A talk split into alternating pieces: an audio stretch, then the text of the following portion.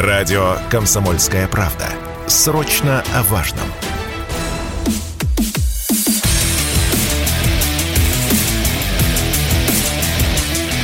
Программа с непримиримой позицией. Утренний Мардан. Всем здравствуйте! В эфире радио «Комсомольская правда». Я Сергей Мардан. Добро пожаловать. Трансляция, YouTube-канал на канале Мардан 2.0. Если не подписались, э, подпишитесь, пока работает. А если уже смотрите трансляцию, я вас приветствую отдельно. Соответственно, нажимайте кнопку «Нравится». И началась трансляция телеграм-канале Мардан. Чем я еще рекомендую этот самый телеграм-канал? Там указаны а, все сегодняшние эксперты, можете ознакомиться, а также там указаны ссылки на их телеграм-канал. Нынче ведь как устроено, дорогие мои, у любого маломальски публичного человека, которому есть что сказать Вселенной, есть своя телега. Ну и если вам интересно, заходите, подписывайтесь и читайте. А у меня есть для вас очередная версия, почему вот это вот все происходит. Но действительно довольно много людей, которые, ну, по попробую по подобрать описание. Ну, не знаю, они странные. Вот, они инфантильные, они отказываются думать, хотя вот главное, что человеку дано, ну, Господом Богом или кто-то думает природой, а, это умение мыслить, критически мыслить, докапываться до сути.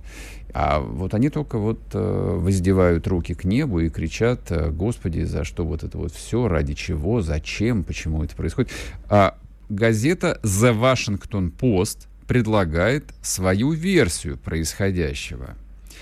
Она, конечно, цинична, она шокирующая, ну, давайте поговорим. Итак, Россия взяла под свой контроль в ходе специальной военной операции на Украине месторождение полезных ископаемых, оцениваемые по меньшей мере в 12,4, внимание, триллиона долларов. Я не ошибся, не миллиардов. 12 триллионов 400 миллиардов долларов. Это по меньшей степени, по самым скромным оценкам. А, значит, анализ а, провели по запросу канадской компании SecDev, специализирующейся на оценке геополитических рисков. И чтобы вам было понятно, откуда взялась цифра, то есть насколько она не высосана из пальцев, там очень просто. А, к анализу берется территория, которую освободила э, русская армия. А, из карты, из открытых источников берутся те месторождения полезных ископаемых, которые там есть. Берутся точно так же аудированные запасы. Эта информация абсолютно открытая. Если вам не лень, бога ради, вот я вам рекомендую, воспользуйтесь поиском, вы все это самостоятельно найдете, сделаете табличку, прокалькулируйте. Дальше по цене. Дальше по цене вы рассчитываете а, извлекаемые запасы, ну, я не знаю, смотря что там находится, и текущую стоимость. Так, Итак, что же там полезного есть? Откуда берется вот эта удивительная цифра в 12,4 триллиона долларов, которую я ну, взял на себя смелость округлить до 13 триллионов. Вот этот заголовок сегодня вынесен на заставку трансляции в YouTube. Итак, в настоящее время Россия взяла под контроль а, находящихся на территории бывшей а, УССР 63% запасов угля, но это мы и так знаем, на то на Донбасс, 11% нефти, есть там немножечко нефти, 20% природного газа, такие э, на Украине немало запасов природного газа, 42% железной руды и 33% редкоземельных металлов, а, а также циркония, марганца, лития. А литий, я напомню, это нефть 21 века. Электромобили, которые растут как бешеные. А, в телеграм-канале «Русский доллар», кстати, я, по-моему, вчера или позавчера разместил небольшой э, текстик. Он меня самого а, просто поразил, когда я наткнулся на эту цифру а сколько электромобилей а, продается, например, в Китае. Посмотрите, посмотрите, вы будете поражены на самом деле. Счет идет уже на десятки миллионов штук. Стоят они нет совсем не как Тесла. В Китае, например, можно купить электромобиль э, стоимостью дешевле, чем Лада Гранта. Существенно причем дешевле. Вот. И вот этот вот самый литий, из которого и делают аккумуляторы для а, электромобилей, вот э, есть уже открытые, неосвоенные месторождения на территории бывшей УССР. А также э, на освобожденных территориях находится одно месторождение урана и одно месторождение золота. Не правда ли а, вдохновляюще, как говорил герой одного советского фильма? И вывод, который делает а, в этой статье уважаемая американская газета, причем а, газета, которая, ну, не то, что не замечена ни в каких симпатиях к Российской Федерации, но Вашингтон-Пост, чтобы вы понимали, это, ну, вот самая подходящая аналогия, это газета «Правда». Вот Вашингтон-Пост — это газета Вашингтонского обкома. Это главная газета Демпартии США. Тональность э, материала, ну, понятно, в общем, как бы агрессивная война, бла-бла-бла-бла-бла. Но вот э, в чем американцам нельзя отказать, и в чем у них нужно учиться, учиться и учиться, как завещал великий Ленин, и я, и я вот вслед за великим Лениным всегда Повторяю, это в умении организовывать собственную жизнь, это в умении зарабатывать бабки, это в умении извлекать из всего пользу-прибыль. Вот они за нас э, посчитали и объяснили многим неразумным, которые зачем-то на себя напяливают э, тогу пацифистов, каких-то гуманистов или еще непонятно кого, э, ну, некую версию, э, ради чего это имеет э, смысл делать. И э, еще мысль, на которой я себя поймал, когда читал эту статью, ну, в принципе, американцы, в общем, где-то даже восхищаются, вы не поверите. То есть вот в этом тексте сквозит восхищение, вот чисто американское. Ну, понятно, у каждого американца в голове сидит э, очень глубоко. Ну, во-первых, их история а, освоения Дикого Запада, которая началась, ну, где-то примерно в 60-е, ну, точнее, в 70-е год 19 века и продолжалась вплоть э, до начала 20-го. А, соответственно, в голове у каждого американца а, сидит история про золотую лихорадку, про Аляску, про Клондайк, хотя Клондайк — это Канада. Вот, но они об этом постоянно забывают. И вот э, автор, соответственно, прокалькулировал, свел циферку, получилось 12,4 триллиона долларов, и э, я так понимаю, что они в редакции сидели, так посмотрели, почитали, почмокли, и, э, посмотрев на портрет Путина, сказали вот по-английски, а он хорош.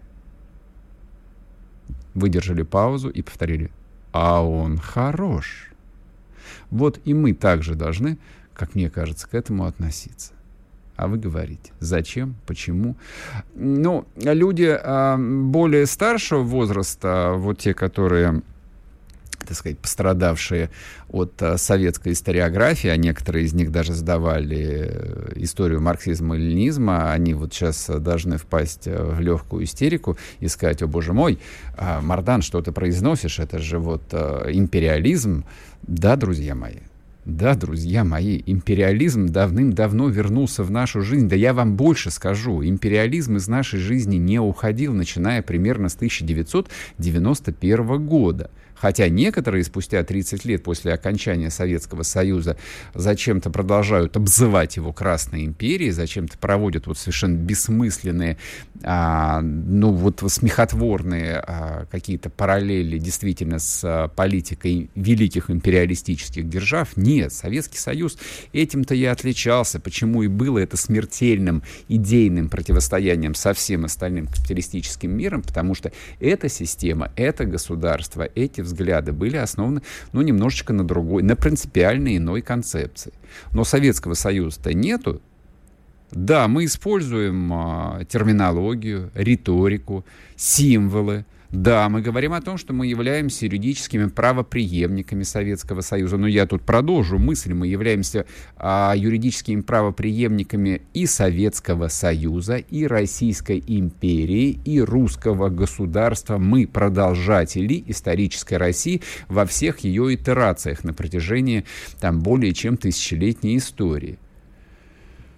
Но вот 70-летний период, он важен, конечно, он принципиально важен, но происходящее в сегодняшней жизни, а, хотя это и неловко немножечко, и не политкорректно, и не принято даже в современной западной культуре вот проводить такие аналогии. Более того, там слово и термин «империя» является ругательным, и поэтому этот э, нарратив, э, тоже, еще раз извиняюсь за выражение, ну, нравится мне слово нарратив, вот этот нарратив выучили и активно, ежедневно повторяют э, российские либералы, вот когда они хотят уязвить, они говорят, это имперская политика, ты, ты имперец. Можно подумать, это что-то стыдное. Мне кажется, это вообще самое естественное состояние для русского человека в широком смысле быть имперцем. А кем еще мы можем быть?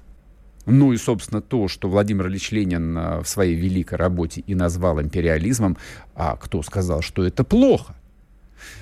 Да, и почему еще а, я 12,4 триллионов округлил до 13 триллионов? А посма- вы посмотрите, сколько стоит, например, сейчас построить атомную электростанцию. Мы сегодня будем говорить про Запорожскую АЭС. Ну, самостоятельно можете посчитать, в какие бабки обойдется сегодня строительство вот а, такого сложного инженерного сооружения и всех сопутствующих коммуникаций. Ну вот туда-сюда и 13 триллионов так и получается. После перерыва продолжу. Вас вдохновлять не уходите. sportkp.ru о спорте, как о жизни.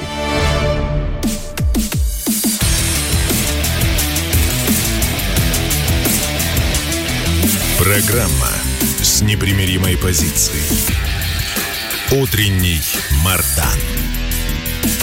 И снова здравствуйте, и снова в эфире радио «Комсомольская правда». Я Сергей Мордан. Трансляция на YouTube-канале «Мордан 2.0». Подписывайтесь, нажимайте свои лайки и смотрите трансляцию в телеграм-канале «Мордан». К нам присоединяется специальный корреспондент «Комсомольской правды» Александр Коц. Саш, привет. Да, доброе утро. Давно не слышались. Очень рад тебя слышать. А, я всем рекомендую зайти сегодня на а, сайт комсомолки и прочитать а, новый репортаж Коца о событиях в Песках. Правильно я же ударение ставлю, не ошибаюсь. Да, все верно, все верно. А, Саш, расскажи, пожалуйста, что происходит. А вот а, какой вопрос у меня, вот а, как у обывателя. То есть в какой-то момент вдруг а, начался фактически прорыв. А, то есть наши пошли вперед, и вот многие уже начали рапортовать, что Пески освобождены, и вдруг выяснилось, что забуксовали. Вот э, твоими глазами, то, что называется с места, что там происходило, что происходит сейчас, и что нас ждет в ближайшее время. Ну, высвободились силы. Дело в том, что 11-й полк э, был задействован в том числе и на территории Луганской Народной Республики. Ему нужно было время на восстановление боеготовности. И вот вместе с батальоном Сомали они начали прорубать эту передовую рубеж обороны, потому что 8 лет э, вот этот э, населенный пункт являлся, наверное, э, самым укрепленным э, районом на линии соприкосновения, самым ближним к Донецку. То есть фактически Пески это ну, пригород Донецка, он врубается в а, Донецкий аэропорт и в пригороды столицы ДНР. Я привык э, на Луганщине, что до, до войны надо ехать где-то 2-3 часа угу. по раздолбанным дорогам, а здесь я выхожу из гостиницы, сажусь в машину, и через 10 минут ты уже на войне. То есть надо понимать, насколько это было близко, и а, Пески вообще рассматривались как а, плацдарм для вторжения в Донецк, для наступления на столицу ДНР. И тут, конечно, укрепления были серьезные, и довольно долго их пытались э, взломать безуспешно, но в итоге это удалось э, благодаря и массированному применению артиллерии, и танков батальона Сомали, и самоотверженности бойцов 11-го полка Донецкой Народной Республики. Все-таки эту ситуацию переломили, и на вчерашний момент, я вчера там был, работал с танкистами, э, ну, по -по поселок э, практически взят, э, ну, так скажем, это не, не просто поселок, это поселок городского типа, то есть там есть и четырехэтажные, и пятиэтажные, и пара девятиэтажек, а вот, э, дома, и э, остается там очаговое сопротивление э, на северо-западе поселка, уже практически оно подавлено, но это не говорит о том, что в поселке воцарился мир и тишина. Там остаются э, диверсионные группы противника. Туда заводили целое подразделение сил специальных операций вооруженных сил Украины. Они mm-hmm. пытаются цепляться за эти пески, потому что, ну, за песками там уже простор для дальнейшего наступления обхода Авдеевки. Они это прекрасно понимают, поэтому они сейчас цепляются за пески и за следующий населенный пункт Первомайское. Вот когда я вчера там работал, огонь танкисты уже вели по укрепленным районам за Песками в Первомайском, то есть бои уже потихонечку переносятся туда. Не то чтобы это прям вот отодвинули фронт, да, но mm-hmm. это э, такой достаточно серьезный тактический успех, а вот эти небольшие группы, которые остаются, их э, зачищают э, наши штурмовики, э, тоже идут бои, тоже э, не, не без потерь, но потери сейчас, э, в отличие от предыдущих дней, все-таки больше от э, воздействия мин, которыми а, просто засыпают э, пески украинской артиллерии. Это в основном те самые лепестки. Ну и артиллерии, конечно, тоже огрызаются. Я вот разговаривал с пленными, на, которых взяли на песках. Э, ну, они, как, как всегда, такие блаженные. Мы ничего не хотели, нас бросили, mm-hmm. командиров не было, офицеров не было, поддержки артиллерии не было. Вот по пескам перебегаешь от укрытия к укрытию и думаешь, как это нет артиллерии. Артиллерия у них, дай бог, и как бы с сопротивлением у них тоже все в порядке. Кто, кто же там сопротивляется, если все вот такие в плену блаженные?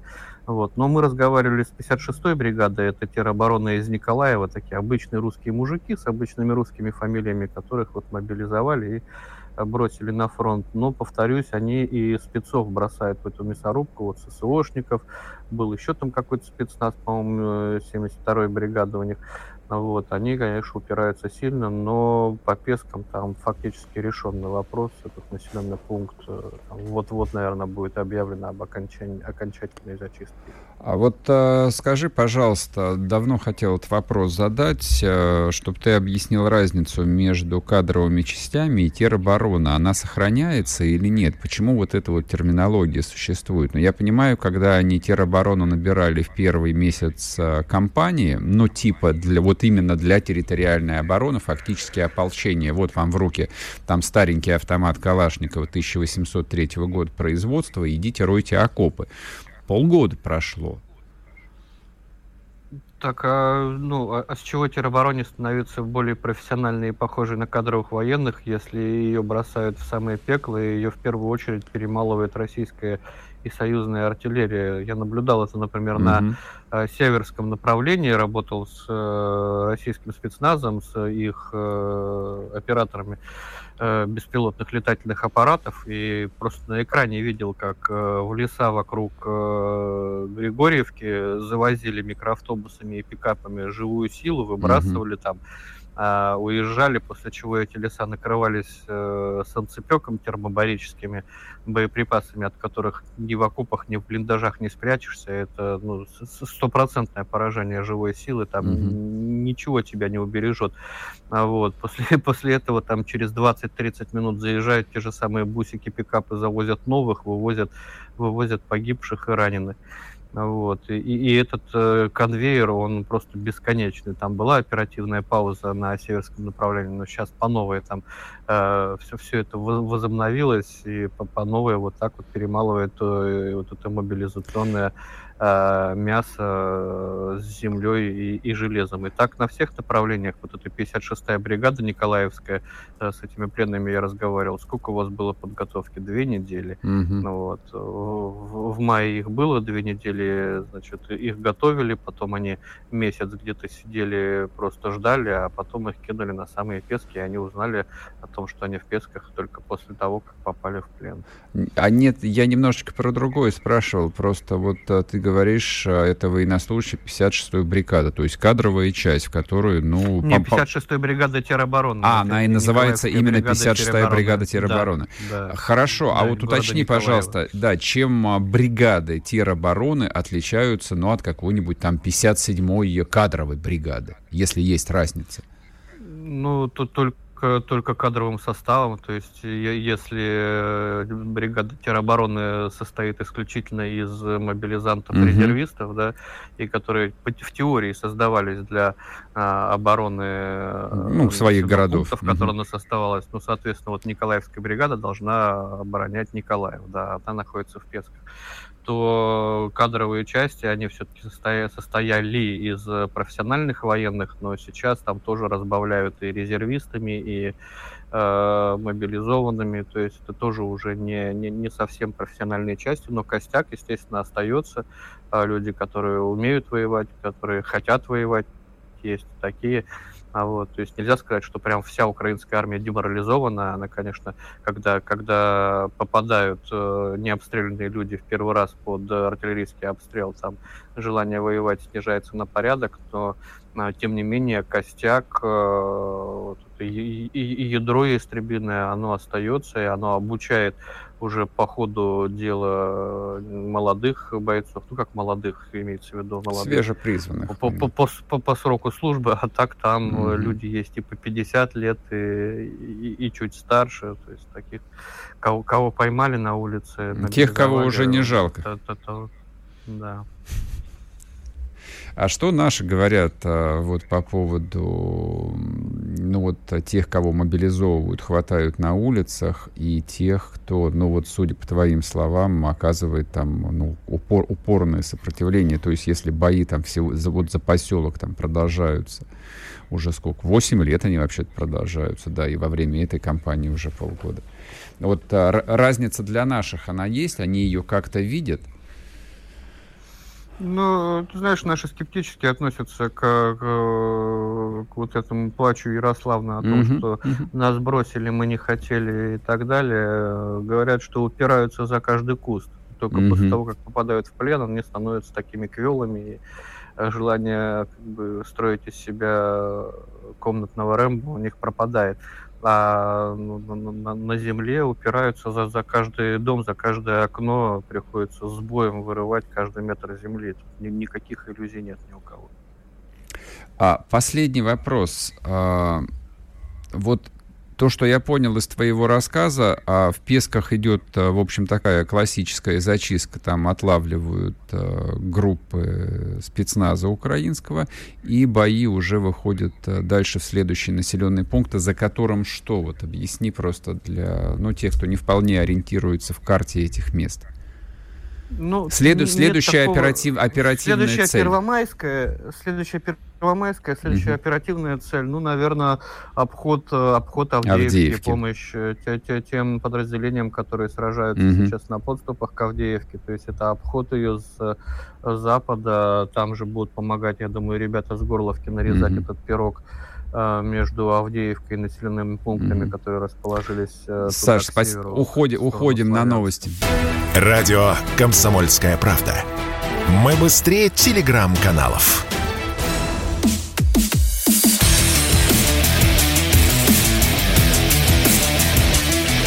Программа с непримиримой позицией. Утренний Мардан. И снова здравствуйте, и снова в эфире радио «Комсомольская правда». Я Сергей Мардан. Идет трансляция в Ютубе, YouTube канал Мардан 2.0. Кто присоединился, подписывайтесь, нажимайте свою кнопку «Нравится» и наслаждайтесь. К нам присоединяется Борис Рожен, военный эксперт, автор телеграм-канала «Колонель Касат». Скидочка а в телеграм-канале Мардан для вашего удобства есть, потому что у Бориса Александровича есть какой-то еще второй канал. Сегодня я обнаружил. Вот он правильный или нет? Борис, привет. А, не, у меня один канал, э, ну, Борис Рожен по-английски. То есть, ну, есть там э, различные каналы, которые как бы, мой никнейм используют, канал Касап. Но, но это не то ни ко мне не принадлежат. Все, значит, соответственно, еще раз повторяю, для тех, кто вдруг не расслышал. Вот я специально а, в анонсе сегодняшней трансляции, сегодняшней программы ссылки поставил, ну, на всех а, своих экспертов, у кого телега есть. Ну, как бы у Рожна не просто телега, у него телега, в которой сотни, вот, а, приближается уже к миллиону подписчиков. Так что подписывайтесь, заходите. А повестка, ну, достаточно объемная. Вот с чего я хотел бы э, начать сегодняшний разговор. как изменился характер боевых действий вот на этом э, совершенно там, ну, огромном фронте протяженностью 2500 километров. Неделю назад, э, ну, вот вроде бы как мы тут все эмоционально, ну, наблюдатели взбодрились, э, наши вошли в пески, некоторые э, поторопились сообщить, что их взяли, на самом деле не взяли. И я так понимаю, что опять забуксовало и позиционные бои, и разговоры о контрнаступе украинском тоже как-то в никуда ушли, и новостей таких вот масштабных, что же там произошло в районе Херсона, не было. Вот а, твой взгляд, что происходило в течение последней недели и чего ждать в ближайшие там пару недель? Ну, если брать Донбасс, то основные события в Песках, они показали, что там идет а, банальное прогрызание укрепрайона, так же, как и в Маринке. Э, в Песках, а, ну, большую часть поселка, по сути, взяли.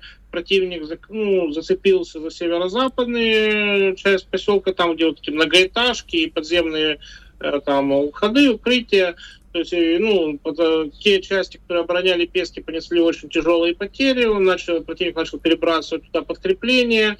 Ну, наши сейчас занимаются в основном перемалыванием этих подкреплений, ну и э, трамбуют артиллерией и РСЗО, и там э, санцепеками вот эту северо-западную часть. Ну, то есть задача это простая, просто их выдавить оттуда полностью из песок потом э, закрепиться, то есть противник будет тогда вынужден уже отходить на Водяное и Первомайск. А, соответственно, заняв Пески, уже можно думать либо продвигаться на Первомайск в направлении ну, по трассе, либо же идти на Водяное с целью взять это Водяное, продвинуть артиллерию и, соответственно, начать накрывать э, дорогу Орловка-Авдеевка, которая снабжается Авдеевская группировка. То есть, если это получится, да, соответственно, у Авдеевской группировки противника будут проблемы. Противник это понимает, именно поэтому он так вцепился в этот кусок Авде... Э, песок, который он еще держит. Просто поселок сам по себе никакого особого значения не имеет, но его расположение и те возможности, которые дает контроль над песками, они ну, могут иметь оперативное значение. Отсюда и такая ожесточенность боев на этом участке. А, ну, в Маринке, опять же, идет прогрызание укрепрайона, район, там есть определенный прогресс, но не слишком значительный. То есть это просто постепенно перемалывают укрепрайон, но это еще может длиться достаточно долго. А, касательно Артемовска, там действительно бои э, идут фактически уже на окраинах. Вчера вечером пришли сообщение, что есть продвижение в промзоне Артемовска, то есть, по сути, можно говорить, что идет уже штурм непосредственно города Артемовск. Это часть, э, по сути, главной линии обороны ВСУ, то есть это, по сути, первый крупный город, э, который входит в основную оборонительную линию ВСУ на Донбассе. А это Славянск, Константиновка, Дружковка, э, Артемовск и Дзержинск. То есть взятие какого-то из этих городов, по сути, ну, разрушает вот эту целостную оборонительную линию. То есть Северский Солидар — это, по сути, часть прикрытия, которая не держится. В Солидаре противник уже где-то часть города потерял, потому что наши после взятия завода КНАУФ, они, наши продвигаются вперед в промзоне, постепенно теснят противника. Также продолжается штурм Бахмутского. То есть, в принципе, там идет вот такое не очень быстрое, но продвижение именно в городской индустриальной застройке быстрое, но тут, конечно же, быть никак не может, потому что надо понимать, что это э, бой, по сути, в городских условиях, а никаких блицкригов там э, ну, в местности, которая очень урбанизирована, ожидать ну, не стоит. А, соответственно, бои за Артемовский Солидар, они определяют ну, достаточно многое для дальнейшего перспектив освобождения славянско-краматорской агломерации и последующего наступления там, на Красноармейск. Это уже Красноармейск уже 100% 8 то есть Славянск, э, Краматорск – это вот перспективы в ближайших недель э, ну, выхода уже непосредственно на оборонительные обводы этих городов с э, востока. Но, опять же, взятие Артемовска может иметь очень серьезное оперативное значение вообще для всей группировки ВСУ на Донбассе. А, что касается запорожского направления, то там э, без особых изменений, то есть позиционные бои, противник накапливает силы в районе Запорожья, ну, на, ну, там существует вероятность определенных наступательных действий с его стороны, а, потому что Киевский режим подталкивает к наступлению, а ожидаемое наступление на Херсон не состоялось. Почему не состоялось? Потому что наступление со стороны самого Николаева на Херсон фактически невозможно сейчас.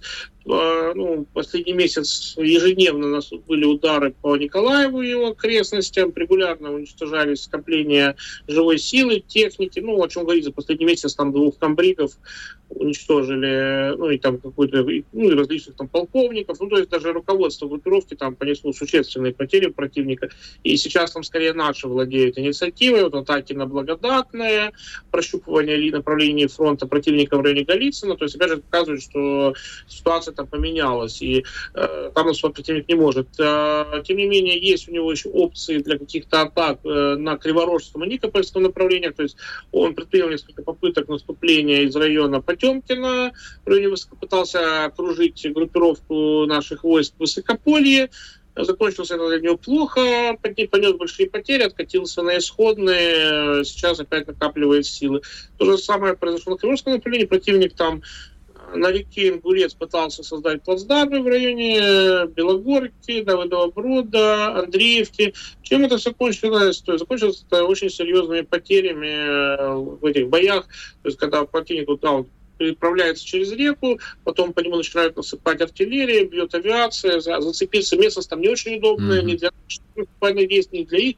То есть они вот пытаются, но выхлоп очень низкий у них там получается. Тем не менее, опять же, это одно из угрожающих направлений. То есть если он сможет создать серьезную группировку и бить куда-то на Бериснов, да, там могут быть проблемы, но это, судя по переброске туда резервов, там эти проблемы учитываются нашим командованием. А по поводу вот Херсона, как не наступали, да, ты тоже наверняка видел эти фотографии. Это я для слушателей опишу. Там а, два снимка, не знаю, если я найду, я их выложу. Вот а, до удара, ну, насколько я понимаю, там то ли санцепеками накрывали вот эту вот украинскую группировку, и после. Просто вот, вот выжженная абсолютно степь, просто выжженная. Вот там были украинские военные, больше там нет украинских, украинских военных. А я вот еще какой вопрос а, по поводу вот этой истории под Херсоном хотел именно тебе лично задать. Вот мы давно в эфире не слышались. А, ну вот, учитывая и сложную географию, а с какой целью они такое количество солдат там положили? Ну, как бы явно у них не было достаточно, ну, до, достаточного количества войск для того, чтобы не то, чтобы взять, но даже создать серьезную угрозу для Херсона. Цель? Ну, ну они бы нагнали туда большое количество резервистов э, и всяких территориальной обороны, то есть и пытались за счет этого, за счет количества э, как-то, ну, даже понести какие-то потери, закрепиться в этих поселках, э, чтобы вот потом там создать плацдарм, переправить туда технику, какие-то более, ну, какие-то кадровые части подготовленные, которые могли бы развивать наступление в направлении Днепра. Но проблема в том, что да, они могут переправиться, но они не могут обеспечить э, прикрытие от ударов с воздуха и тем более подавить российскую артиллерию. Ну, а, соответственно, э, платить за какое-то село, как вот они взяли эту Андреевку, который, собственно, mm-hmm. там не осталось, а, ну, то есть сидеть там, но они, да, зашли, то есть по ним начали туда ежедневно насыпать. Наступать дальше они не могут, потому что мосты понтонные через реку регулярно уничтожаются. А, артиллерия обеспечить прикрытие они полноценно не могут. То есть те же Хаймарсы, они полноценно не, не могут обеспечить, допустим, прикрытие регулярных артиллерийских банальных, банальных ударов. Не говоря уже о том, что не хватает э, тактической ПВО для прикрытия ударов вертолетов и ну, штурмовой авиации. Соответственно, возникает проблема, что местность, ну, политически наступать надо, а с тактической точки зрения наступать там не очень выгодно. Поэтому вот, ну, по, ну, э, положили столько людей, то есть, но они рассчитывают, что вот они смогут сейчас получить еще какое-то западное оружие, подготовить каких-то людей на Западной Украине, или то, что там Британия там когда-то там подставит еще обученных солдат, и они смогут как-то усилить более серьезно начать атаковать. Но э, есть как бы во всем этом определенный смысл еще такой, что вот эта активность, они пытаются еще, могут пытаться усыпить бдительность нашего командования, показать, что они долго uh-huh. только Днепровском направлении, а на самом деле пытаться как-то там а, вводить нас в заблуждение, чтобы потом а, ударить где-нибудь на Запорожском или на Харьковском, mm-hmm. Харьковском направлении. Борис, прерву тебя на одну минуту, уйдем на новости, вернемся и продолжим. Борис Рожен, военный эксперт, телеграм-канал Колонель Касат, не уходите. Радио «Комсомольская правда». Срочно о важном.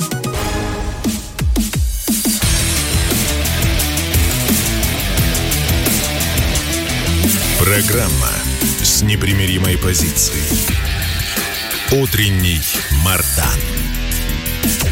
И снова здравствуйте, и снова в эфире радио «Комсомольская правда». Я Сергей Мордан. Мы беседуем, господи, с Борисом Рожиным, военным экспертом, автором телеграм-канала «Колонель Касат». Подписывайтесь, ссылка есть, э, соответственно, телеграм, в моем телеграм-канале Мардан. Там ссылки на телеграм-каналы всех экспертов, в том числе и на Борис, потому что его постоянно пытаются, в общем, использовать враги, враги, враги. А, так, а у меня еще был а, вопрос к тебе относительно темы мобилизации, такой за полгода поднадоевшей уже всем. А, вот про нее даже говорить в последнее время перестали. Но у меня вопрос прикладной. Если а, такие проблемы, если такие усилия требуют взятия ну, укрепленных, но тем не менее небольших населенных пунктов, как Пески, как а, Авдеевка, которая является вот сейчас такой тактической ближайшей целью на ближайшие недели. А даже теоретически мы в состоянии брать а, украинские города-миллионники без а, частичной мобилизации, как ты думаешь? Ну, опять же, мы можем посмотреть, ну, тот же Мария, Мариуполь, то есть город, ну, не миллионник, но город где-то... Полмиллиона. Да. его взяли, причем достаточно, то есть вот крупный город взят был, ну, относительно быстро, то есть, если так посмотреть, э, штурм начался в марте, закончился, то есть, ну, меньше, чем за два месяца, фактически, да. Ну, а если не считать Азовсталь, то там даже меньше, чем за, меньше, ну да, где-то за полтора месяца его штурманули. То есть, в принципе, как мы видим, это решаемый mm-hmm. вопрос. То есть, э, такие же задачи нам, как в Мариуполе, решать предстоит э, в Краматорске, mm-hmm. допустим, в Славянске. Ну, сейчас, вот сейчас Артемовск, конечно, он не такой крупный, как э, город, как Мариуполь, но, опять же, мы видели совсем недавно вот штурм э, Лисичанска и Северодонецка, то есть, ну, вся вот эта агломерация, mm-hmm. то есть, есть Россия вот, рубежная, Лисичанск, Северодонецк, достаточно, ну, по населению достаточно крупная агломерация была с э, промзонами, с сложным рельефом местности, как видели, ее тоже взяли. То есть тут же не вопрос э, людей. Как мы знаем, что э, эффективная тактика позволила в Мариуполе действовать даже меньшим числом mm-hmm. людей, чем у противника. То есть не является секретом, что тоже Азовсталь штурмовали меньше людей, чем на ней сидело. То есть, опять же, за счет э, ну, грамотного распределения артиллерии, техники и, ну, и того, что противник потерял какую-либо возможность проявлять свою инициативу. То есть, э, в принципе, при грамотном, грамотном подходе, конечно же, можно брать спокойно и крупные, более крупные города. Опять в том же я не вижу причин, почему не может быть взят, допустим, Николаев, Запорожье. Понятно, что Харьков, Харьков, Харьков сложнее, конечно. А вы объясни, почему? Ну, а, Хар... ну, да, я для, я для слушателей просто э, там объясню. Харьков это вообще полтора миллиона населения. Э, штурм Харькова в лоб ну, он такое достаточно сомнительное мероприятие, то есть, чтобы эффективно наступать на Харьков, да, чтобы это его надо, там, во-первых, хотя бы взять в реальное полуокружение, хотя бы в полуокружение, то есть надо проводить наступательные операции, во-первых, то есть взять Чугуев для начала, то есть чтобы а, обложить Харьков с востока, Позднее надо э, взломать Золочевский укрепрайон mm-hmm. и продвинуться уже к западу от Харькова, то есть чтобы отрезать дороги, по которым туда может перебрасываться, ну, как, как минимум часть дорог, по которым перебрасывается подкрепление. Надо понимать, что при неотрезанных дорогах противник может подбрасывать туда резервы, то есть и там получается мясорубка ну, в городских условиях, что также затруднительно. Поэтому ну, я не думаю, что вот сейчас, допустим, силы будут бросаться, допустим, вот осенью на штурм Харькова, в в сентябре-октябре. То есть это ну, сомнительное мероприятие с моей точки зрения. А вот, допустим, штурм Николаева, ну, он выглядит вполне реалистично. Э, ну, бросок на Запорожье, но опять же там определенная перегруппировка требуется. Я думаю, там скорее важно не Запорожье штурмовать, а, допустим, взять э, тоже Гуляй-Поле. То есть взятие Гуляйполя серьезно осложняет ситуацию всей группировки в базе. То есть, а, почему Мариуполь было штурмовать достаточно, ну, ком, ну вот как это, сильно комфортно, потому что город был отрезан, противник практически не получал подкреплений, не имел возможности э, снабжаться полноценно. Вот поэтому да, там э, эти преимущества окружения противника были реализованы. Такие же проблемы были у противника в Лисичанске, Северодонецке, которые находились в полуокружении, линии снабжения находились под огневым воздействием а, и резервы, которые туда перебрасывались, их достаточно эффективно перемалывали. Ну, кстати, вон даже э, Корбан из-за границы вещает, что там, там более 9 тысяч потерь ну, это и более 2000 единиц техники было потеряно противником. То есть там не только города штурмовали, а перемололи достаточно крупную группировку противника. Соответственно, нечто подобное сейчас будут пытаться реализовать, то есть не ломиться в лоб на какой-то населенный пункт, какой-то дате, а именно действовать с учетом ну, раз, необходимости разгрома сил противника, которые действуют в районе этого населенного пункта. Ну, для этого желательно создавать предпосылки для окружений, полуокружений, гнилых мешков, так, чтобы, ну, и, вот, допустим, вот сейчас как в Песках идет ситуация, то есть есть возможность э, работать по тем резервам, которые противник перебрасывает на защиту Песок. То есть это выгодная ситуация, можно, пока они там цепляются за этот костюм, достаточно много у них живой силы и техники уничтожить. То есть этим моментом надо пользоваться. То есть в Артемовске будет сложнее, потому что он будет э, выстраивать линию обороны прямо в городе, э, и там пока обойти его так, чтобы создать какие-то вот именно сложности оперативного характера, пока не удалось. То есть работа над этим идет, там есть попытки уже постепенно обтекать Артемовск с северо-востока и юго-востока, а, то есть вот там уже Нагорное начали штурмовать, к югу там вот как прорвут линию Зайцева-Кадема, будет возможность уже про, проатаковать юго-восточные окраины Артемовска, но пока это еще в процессе все. Борис, что говорят э, ну, вот, э, твои источники о количестве ави авиаударов?